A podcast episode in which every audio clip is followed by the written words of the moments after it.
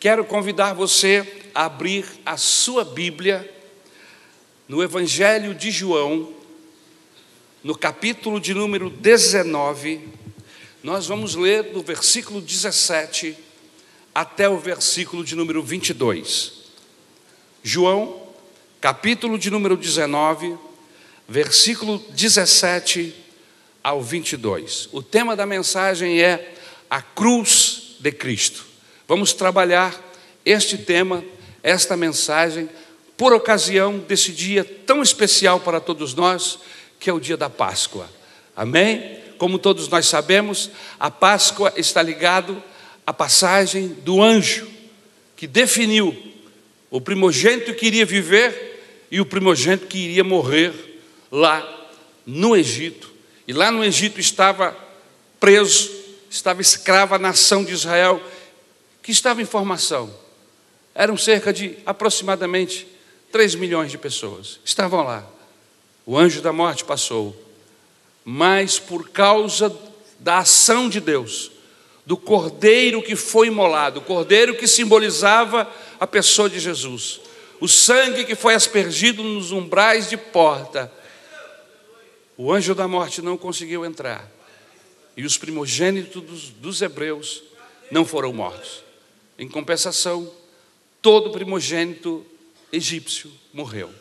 Foi uma noite terrível, foi uma noite de juízo, foi uma noite inesquecível para todos que viveram. Mas Deus estava mostrando com,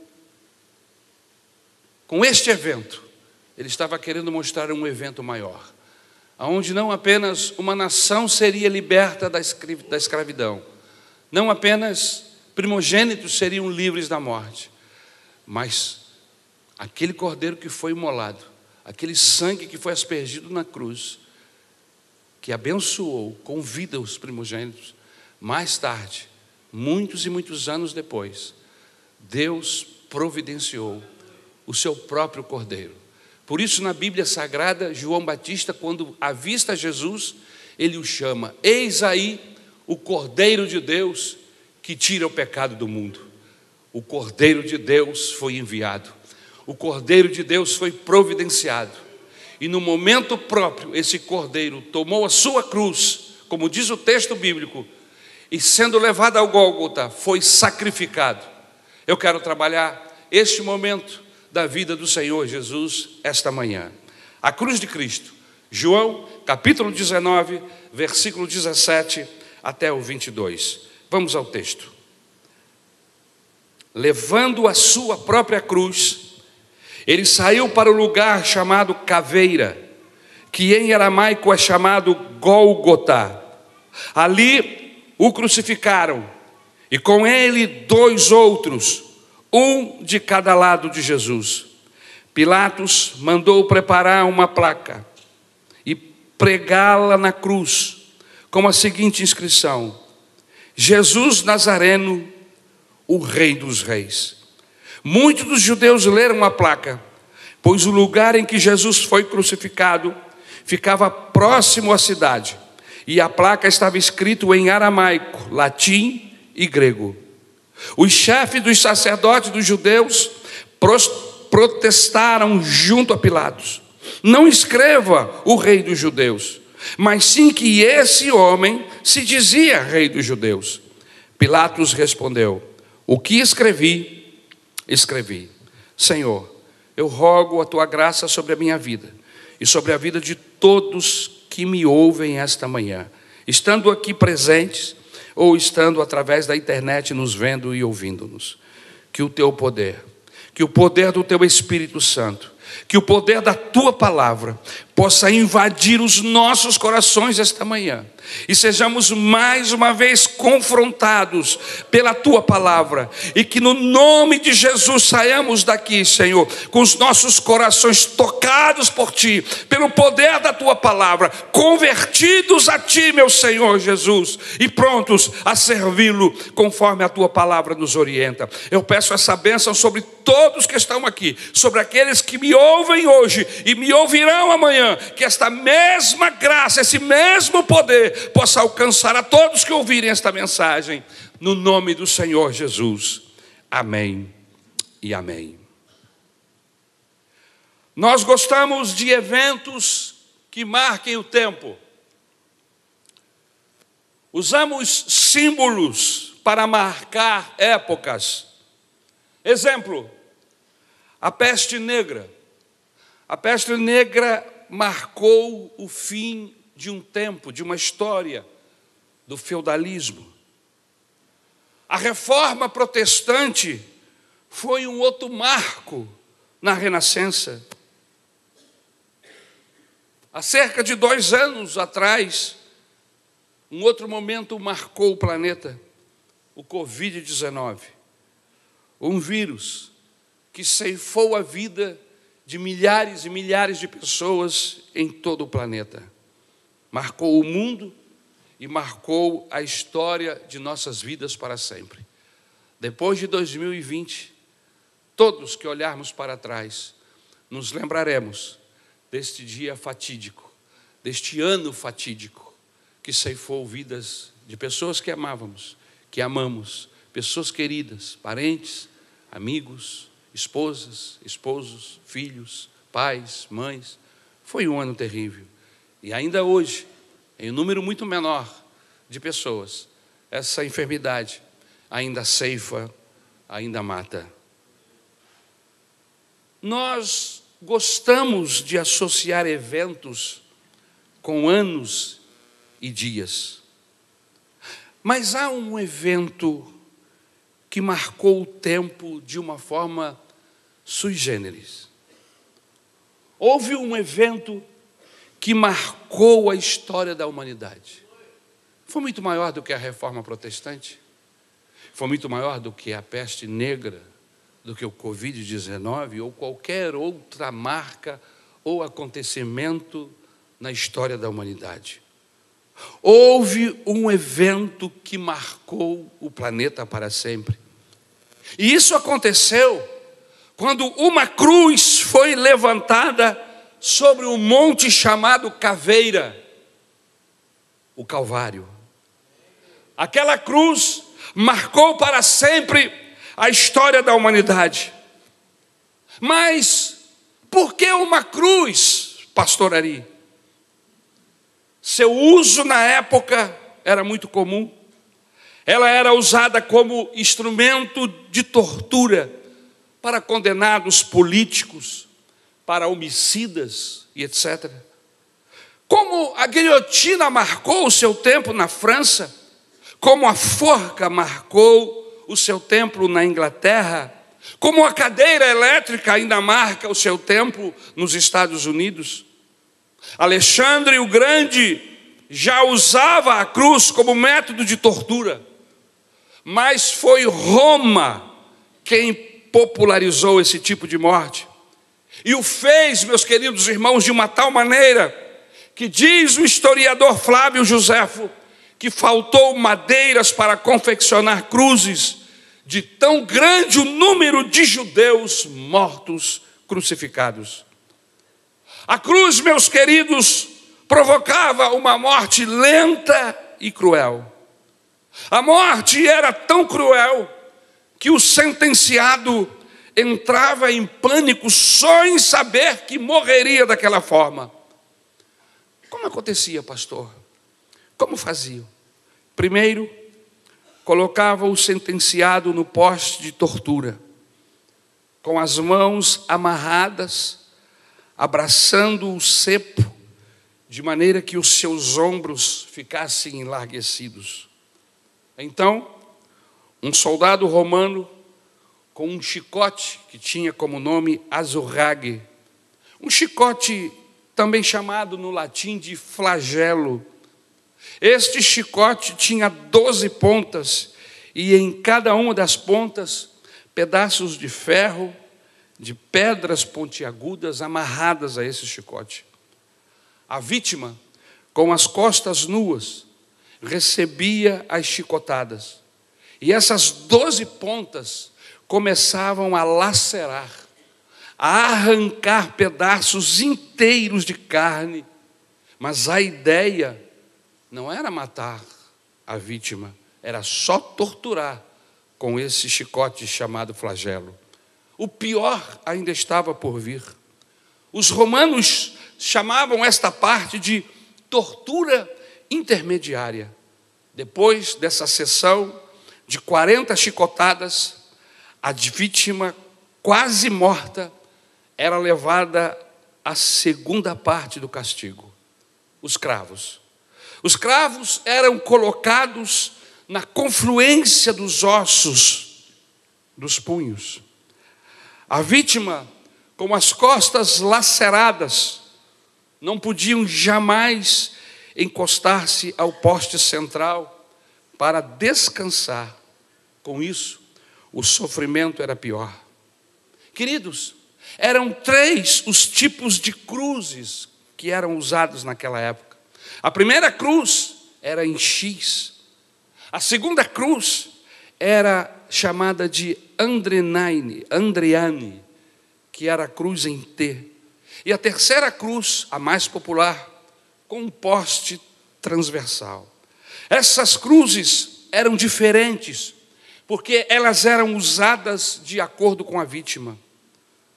Exemplo: ladrões, assassinos, eram crucificados na cruz simples, que era a mais cruel, pois a vítima não tinha como encostar a cabeça. As outras vítimas, menos ruins, recebiam a cruz em T, que era a menos cruel, pois se podia encostar a cabeça no madeiro transversal. Jesus foi crucificado não na, na cruz T, na cruz simples, naquela que tem o mastro transversal, a madeira transversal.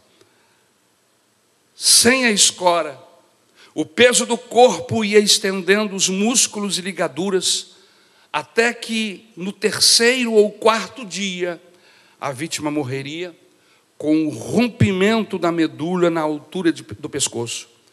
Jesus foi crucificado nesse tipo de cruz. As vítimas que eram crucificadas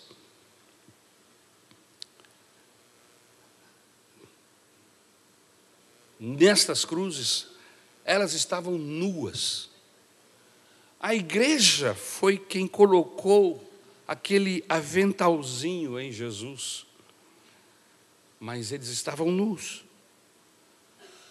Por que essa cruz mudou os rumos da humanidade? O que ela significa? Que apego é esse que nós evangélicos temos com esta cruz? Nós, ou nos nossos dias, temos a cruz como vários símbolos. A cruz vermelha, que significa amparo. A cruz como símbolo da morte. Exemplo, no cemitério tem uma cruz. Para nós, os cristãos, a cruz não aparece apenas como um divisor do tempo, da história, mas a cruz aparece como tema central da nossa mensagem. E pensar que, a princípio, a cruz era apenas um instrumento de tortura. O texto bíblico chega a dizer que a cruz era maldita e que todo que morria em uma cruz se tornava maldito. Pois a partir do momento em que o Filho de Deus, o nosso Senhor, o Salvador Jesus Cristo, deixou-se prender naquele madeiro, naquela cruz, ela deixou de ser maldita, Antes as pessoas temiam olhar para ela. Antes as pessoas não queriam saber da cruz, porque era um instrumento de tortura e um instrumento de morte. Mas Jesus transformou a cruz em um instrumento de vida, em um instrumento de transformação, em um instrumento de absolvição, em um instrumento de qualquer um que olhar para ela e nela ver Jesus. Aleluia! Encontra salvação para a sua alma perdida. Aleluia. Para nós, os cristãos, a cruz não aparece apenas como um divisor do tempo, da história, mas como o tema central da nossa mensagem. Falar da cruz é falar do Evangelho. Uma igreja que não fala da cruz é uma testemunha cega, é uma testemunha muda, é como um embaixador que não sabe propor a paz, como um farol que não ilumina, uma igreja que não fala da cruz, é como uma pedra de tropeço para crentes fracos. Sem a cruz, Satanás alcança a vitória. Sem a cruz, o culto é uma ofensa a Deus. Existem algumas ideias erradas a respeito da cruz. O que não é a mensagem da cruz, pastor? Em primeiro lugar, a cruz não foi um acidente de percurso na vida de Cristo. Há muitas pessoas que, por ignorarem o texto bíblico, acham que os judeus o mataram, que os romanos o mataram, que foi um acidente de percurso, que a obra de Jesus não foi completa porque ele morreu na cruz. É o que pensam os seguidores do reverendo Mu. Tanto que ele aparece dizendo que iria completar a obra de Jesus ignoram totalmente o texto da palavra de Deus. Era necessário que ele morresse. Desde o início, o texto bíblico, a sombra da cruz, já o texto já nos apontava. Quando Caim e Abel pecaram, e o pecado se pôs entre eles e Deus.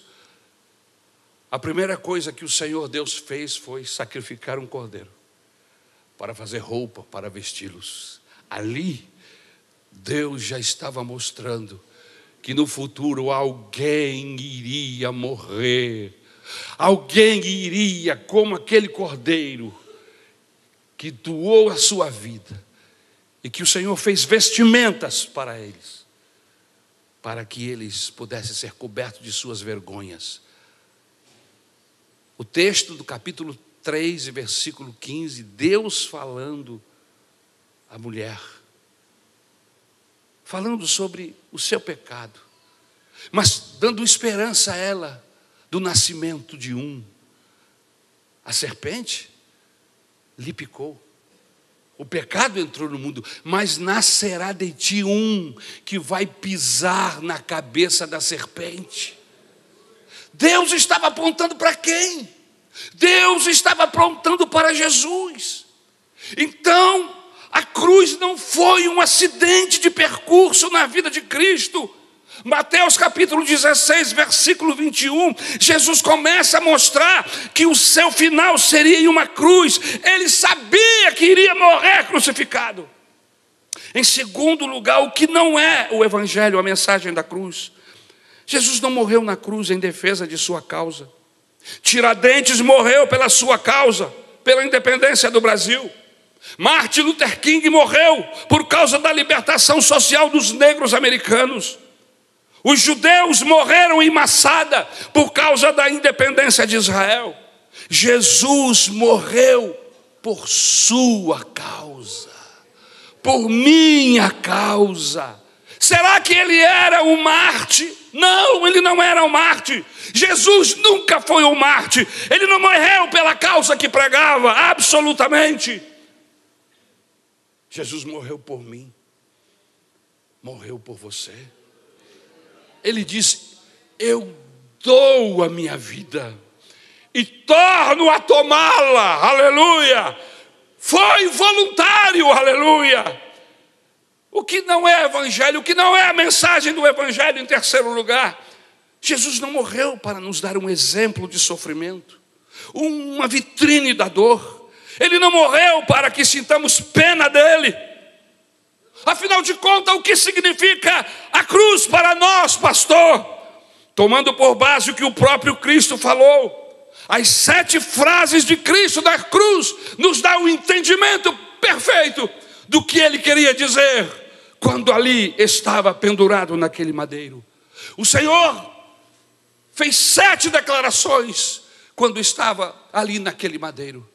A primeira declaração de Jesus na cruz foi: Pai, Perdoa-lhes, pois não sabem o que fazem. Isso está registrado em Lucas capítulo 23, versículo 33 ao 34. Qual é o significado desta declaração para nós? Esta declaração de Jesus significa os seus pecados, os nossos pecados, os vossos pecados estão perdoados. A partir de hoje, há perdão de Deus para a humanidade. Aleluia! Mas, pastor, o que é pecado? Pecado é rebeldia, pecado é transgressão da lei de Deus.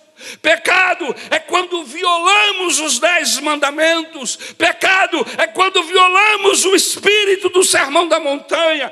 Isso é pecado. Somos culpados diante de Deus. Mas em Cristo Jesus temos o perdão dos nossos pecados, pois o preço do meu perdão foi pago na cruz do Calvário. Com isto, não é necessário mais pagar absolutamente nada porque Jesus pagou integralmente o seu, o meu, os nossos pecados na cruz do Calvário. Você pode dar um glória a Deus por isso, em nome de Jesus. Do nosso coração procede o mal.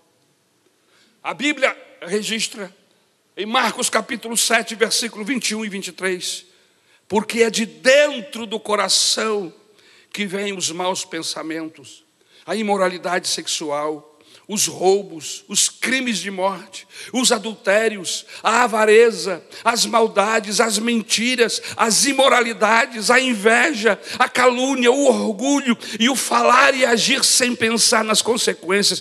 Tudo isso vem de dentro e faz com que as pessoas fiquem impuras mas existe uma maneira de nos livrar do pecado, aleluia.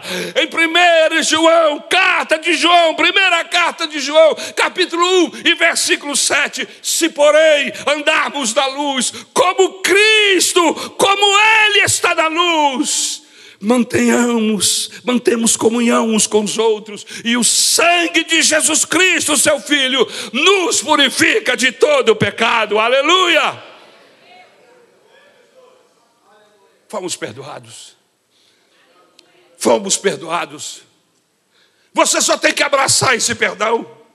Você só tem que entender que é pecador, que nasceu em pecado e que está condenado sem Deus. Se esta manhã, se este dia, esteja você onde estiver, ouvir esta mensagem e o Espírito Santo falar ao seu coração, arrependa-se e corra para Jesus, porque há perdão para o pior dos piores pecadores. Em Cristo Jesus alcançamos perdão. Mas qual foi a sua segunda declaração? A segunda declaração de Jesus na cruz está registrada em Lucas capítulo 23, 42 a 43. Em verdade te digo que hoje estarás comigo no paraíso. O ladrão, dois ladrões, do lado direito e do lado esquerdo. Jesus ao centro. Um dos ladrões acusava Jesus, junto com a multidão. Afinal de contas, tu não és o Cristo? Salve-se e salve a nós também. Desça da cruz. Mas um dos ladrões, a Bíblia não identifica se era da direita ou se era da esquerda, só diz que era ladrão, que era bandido e que estava condenado. Olhou para Jesus e viu naquele homem, todo sujo, todo ensanguentado, havia apanhado a noite toda, poeira, socos, sangue coagulado no rosto, em seu corpo marcado pelas muitas chicotadas, pontapés, cuspes. Isaías, quando olha essa figura lá no capítulo 53, ele era irreconhecível. A Bíblia diz assim: olhando para ele, ninguém o desejava. O seu estado era precário de tanto apanhar e de tanto sofrer. Foi moído, diz o texto, foi moído por mim, foi moído por nós, pelos nossos pecados. O meu pecado matou, o meu pecado levou a vida do Senhor Jesus. Não foram só as chicotadas, foi o sofrimento, o sofrimento ali naquele momento do Calvário, o seu sangue sendo derramado, aquela coroa de espinho que lhe enterraram na cabeça e lhe furaram o crânio. Ele sangrava, com olhos bugalhados de tanto apanhar. Esse Jesus, desse jeito, quando o ladrão olhou para ele, não viu apenas um homem quase morto, ele viu naquele homem um rei. Olha que fantástico, irmão. O ladrão conseguiu olhar para Jesus e viu nele um rei. E disse para ele assim: Quando tu entrares no teu reino, lembra-te de mim. E o moribundo, quase morto, olhou para o homem, para o ladrão e disse: Hoje, hoje mesmo tu estarás comigo no meu paraíso, no meu reino. Que declaração é essa?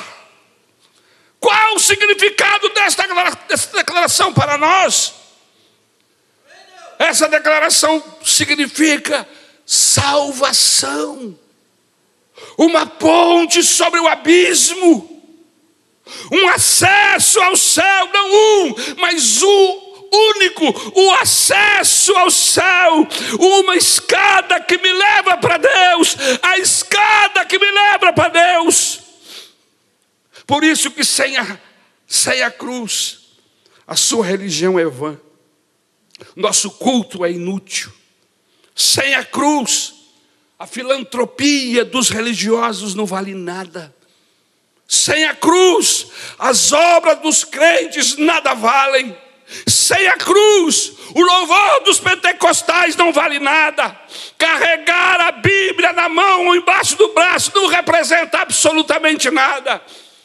O verdadeiro acesso a Deus é pela cruz. Por isso cantamos: foi na cruz, foi na cruz, onde um dia eu vi meus pecados castigados em Jesus. Foi ali pela fé, foi ali pela fé. Aleluia. Que as minhas desgraças, a minha bandidagem perdeu o efeito sobre a minha vida, aleluia. E de pecador condenado, passei a pecador absolvido, salvo, aleluia. Ele tomou sobre si as minhas misérias, Ele tomou sobre si os nossos pecados, Ele tomou sobre si as nossas desgraças. A nossa natureza ruim foi quebrada, a nossa natureza ruim foi transformada pelo poder do homem da cruz. Aleluia. E o nome dele, Jesus, o nosso Salvador. A terceira grande declaração de Jesus na cruz aconteceu em João, capítulo de número 19, versículo de número 26 ao 27. Maria estava chorando, pois lá estava seu filho na cruz, e ela estava acompanhada de algumas mulheres. E alguns discípulos estavam ali, os outros fugiram, mas ali estava João. Jesus na cruz olhou para sua mãe e disse: Mulher, eis aí o teu filho. Jesus tinha irmãos. A Bíblia diz que ele tinha irmãos e irmãs. Ele era o filho primogênito. Mas eles não tinham se convertido ainda. Estavam em um processo de conversão. E ele não confiava deixar sua mãe nas mãos dessa gente. Então ele olhou para Maria e disse: Olha aí o seu filho. E disse para João: Eis aí a sua mãe. Qual o significado desta declaração para nós? O que significa esta declaração de Jesus para nós? Significa provisão. Quando ele coloca Maria debaixo da responsabilidade de João, ele está dizendo para João: João, você agora vai ser o filho, o supridor de Maria. Ela é viúva e eu, primogênito, estou morrendo. Você vai cuidar dela. Por que Jesus entregou Maria, sua mãe, aos cuidados de João, discípulo amado? Alguns afirmam que nesta época, como já disse, seus irmãos ainda não haviam se convertido. Por isso ele entrega sua mãe a João. E ele diz para ela, em outras palavras: mulher, suas necessidades estão providas. Qual era a necessidade de Maria ao pé da, ao pé da cruz? De alguém que lhe desse abrigo, de alguém que lhe desse proteção, de alguém que lhe amparasse, de alguém que lhe sustentasse. Jesus está morrendo, mas antes ele cuida do bem-estar de sua mãe. Eu queria te trazer uma informação maravilhosa para você esta manhã.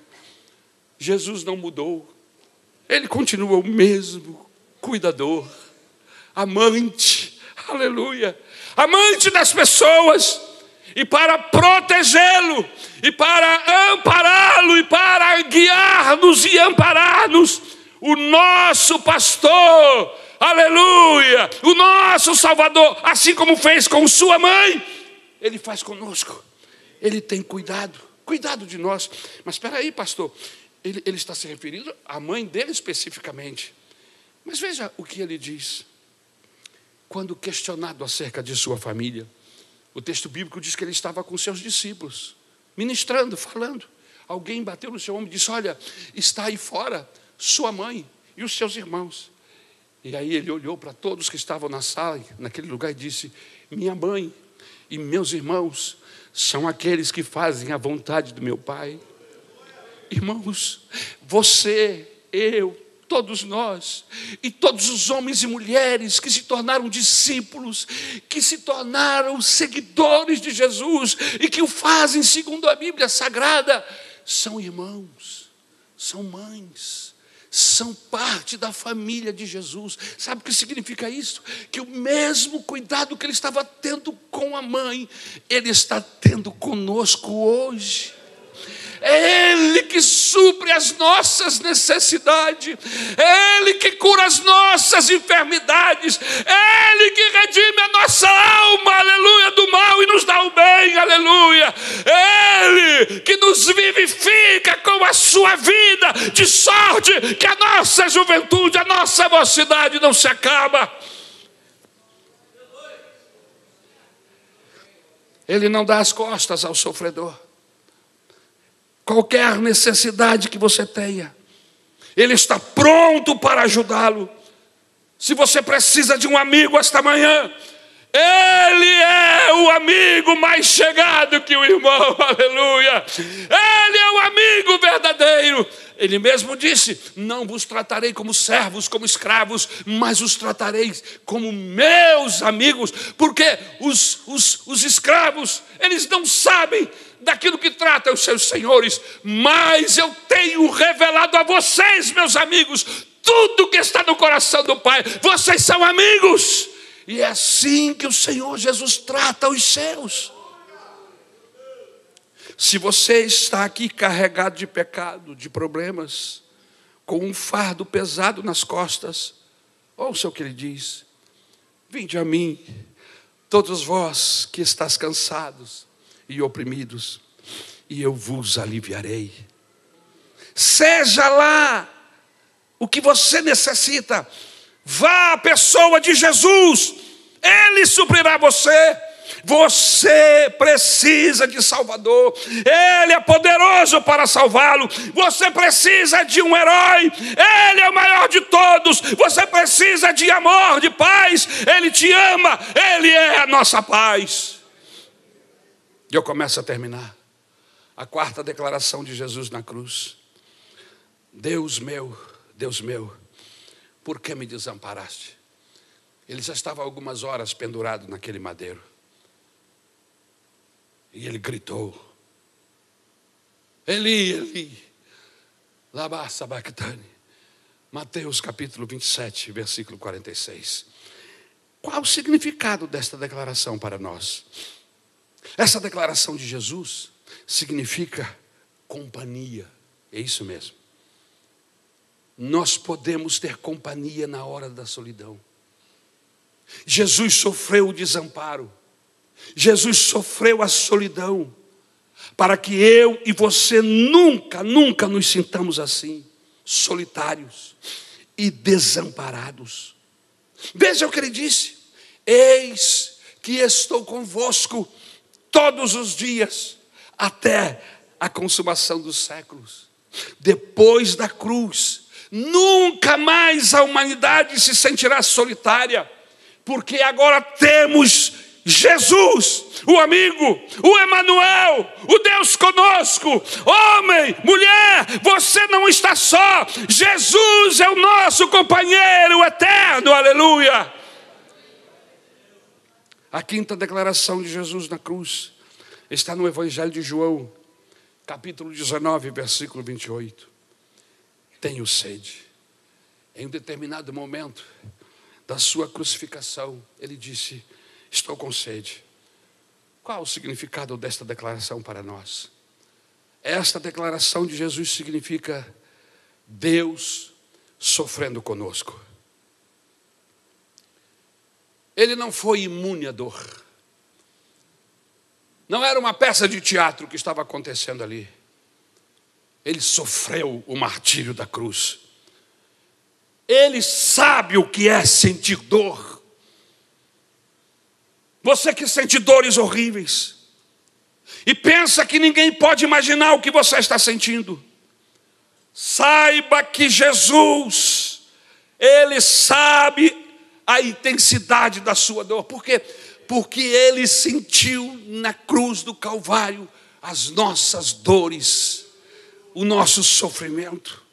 Por isso, quando eu chego diante de Deus e clamo por compaixão, aleluia, Jesus que está lá no céu, Ele intercede por mim e por vocês junto ao Pai. E Ele diz assim para Deus: Olha, Deus, ouve a oração do Ari, porque essa agonia que ele está sentindo, eu também senti.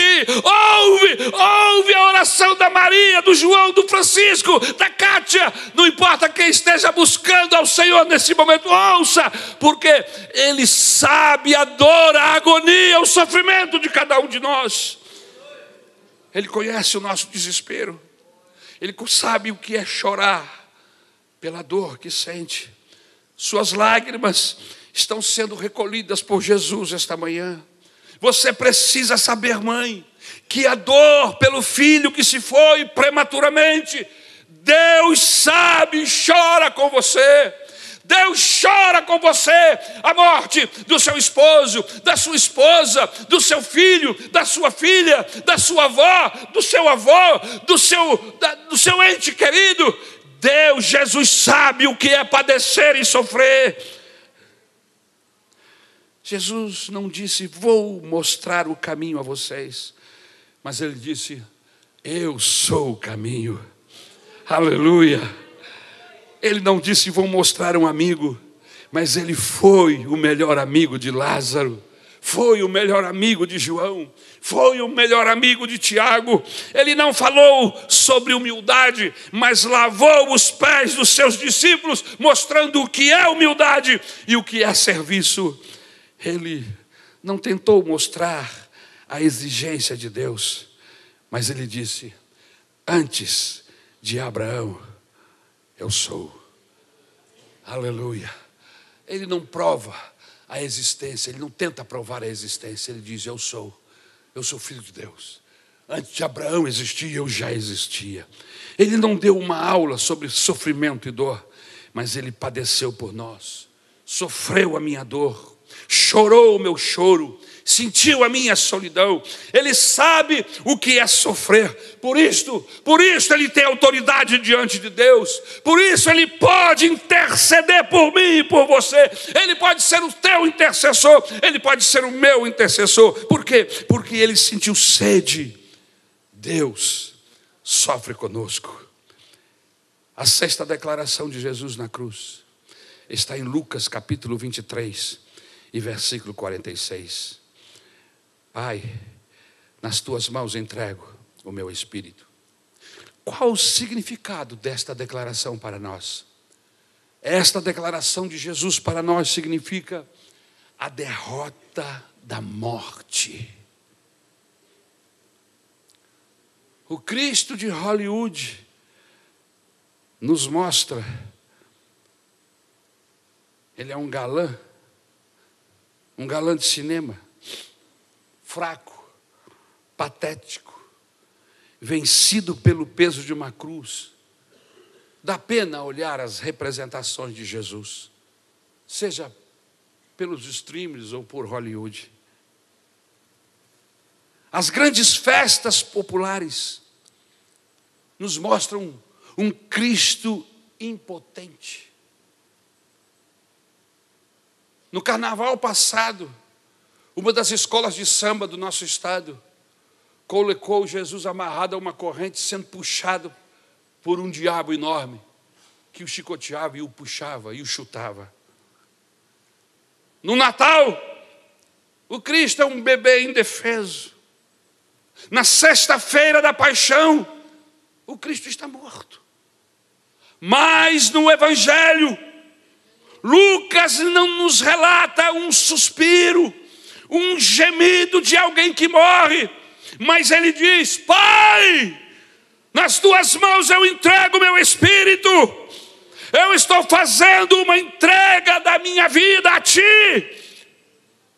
é um sacrifício vivo, não estão me matando, eu estou dando a minha vida. O que matou Jesus não foi a cruz. João capítulo 10, versículo 17 e 18 diz: O Pai me ama, porque eu dou a minha vida para recebê-la outra vez. Ninguém tira a minha vida de mim, mas eu a dou por minha própria vontade. Tenho o direito de dá-la e de tornar a recebê-la, pois foi isso que o Pai me mandou fazer. Queridos, Jesus era o único homem que não podia morrer de morte morrida, não podia morrer atropelado, lançado no precipício ou de cima de uma torre, ele não podia morrer apedrejado ou a espada, ou de velho, de tiro ou de queda. Por quê? Porque ele deu a sua vida por nós. Naquele dia, ele matou a morte, aleluia naquele dia, ele tirou o aguilhão, ele tirou o espinho da morte, por isso, o apóstolo Paulo nos ensina e nos diz, na sua primeira carta de Coríntios, capítulo 15, a partir do versículo 55 ao 57, ele diz assim: Tragada foi a morte pela vitória. Onde está a morte, a tua vitória? Onde está a morte, o teu aguilhão? O aguilhão da morte é o pecado, e a força do pecado é a lei. Mas graças a Deus que nos dá vitória por intermédio de nosso Senhor e Salvador Salvador Jesus Cristo, aleluia! Aleluia! E eu termino com a sétima declaração de Jesus. Aleluia. A última declaração de Jesus na cruz. Ele disse: Está consumado. João capítulo 19, versículo 30. O significado desta declaração para nós? Irmãos, esta declaração de Jesus significa absolvição total para mim, para você. Quando ele disse está consumado, consumado o que, pastor? Consumado o plano de Deus para salvar o homem. Está acabado. Eu estou terminando todo o projeto de Deus para salvar o homem, eu estou consumando agora, está terminado, está consumado. Irmãos, havia uma sentença sobre mim. Eu, Ari Iaque, porque sou pecador, tenho que morrer e padecer do inferno pelos meus pecados. Havia uma sentença sobre mim, havia uma sentença sobre a humanidade. A alma que pecar, essa morrerá. Ele, Jesus, desenvolveu, Ele, Deus, desenvolveu um plano para nos livrar dessa sentença. Está consumado. O que significa? Está aberta a porta. De hoje em diante, nenhum homem que se converter a Cristo vai encontrar a porta do céu fechada. A porta está aberta, a porta está escancarada.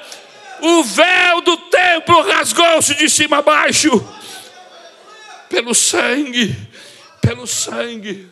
É por isso que nós cantamos pelo sangue, pelo sangue, somos redimidos, sim, pelo sangue carmesim, pelo sangue, pelo sangue, pelo sangue de Jesus no Calvário. Mas a história não termina aí. Aleluia. Não termina na cruz com um homem morto, não.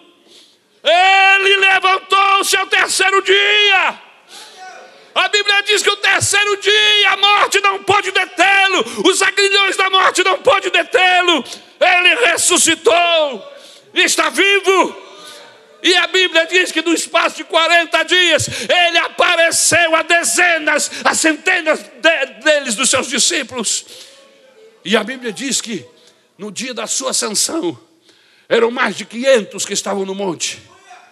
Quando viram o morto ressuscitado, era Alguns tiveram dúvidas e ele disse: Não, pode vir, sou eu mesmo. Coloque as suas mãos aqui nas, nos, nas marcas do cravo. Venha, coloque as mãos aqui. Alguns duvidaram, mas ele mostrou-se vivo com muitas e infalíveis provas. Ele está vivo. E eu descobri que ele está vivo. Aleluia. Não faz muito tempo, irmãos. Eu ainda era uma criança eu descobri que Jesus estava vivo, porque Ele se manifestou a mim, perdoou os meus pecados. Eu sei que o seu sangue foi vertido da cruz para perdoar pecado de gente como eu e você, aleluia. Ele está vivo, vivo para sempre. E a Bíblia diz que Ele traz com Ele a chave da morte, do inferno. Ele venceu a cruz. Aleluia! Aleluia. Está consumado. Significa estar vencido. Eu não posso terminar sem falar isso. Está vencido. Quem está vencido? O diabo. O diabo que mandava, que fazia, acontecia nesse planeta. A partir da cruz do Calvário ele é obrigado a se submeter à pessoa de Jesus. Por isso que ele repreendia o poder de Satanás. Até Jesus, eles davam um chazinho, eles cantavam. Lembra de Davi? Canta uns louvores aí, porque Saul está com demônio e ele não pode ficar liberto. Aí o Davi ia lá com a sua harpa e cantava. E eles citavam os textos, eles davam um chazinho e esperavam que a pessoa ficasse liberta até a hora que o diabo resolvia ir embora. Mas depois que Jesus apareceu, a história mudou. As pessoas ficavam apavoradas e perguntavam: Quem é este que tem poder sobre os espíritos malignos? Este é Jesus Cristo, Filho de Deus, o Senhor dos Senhores.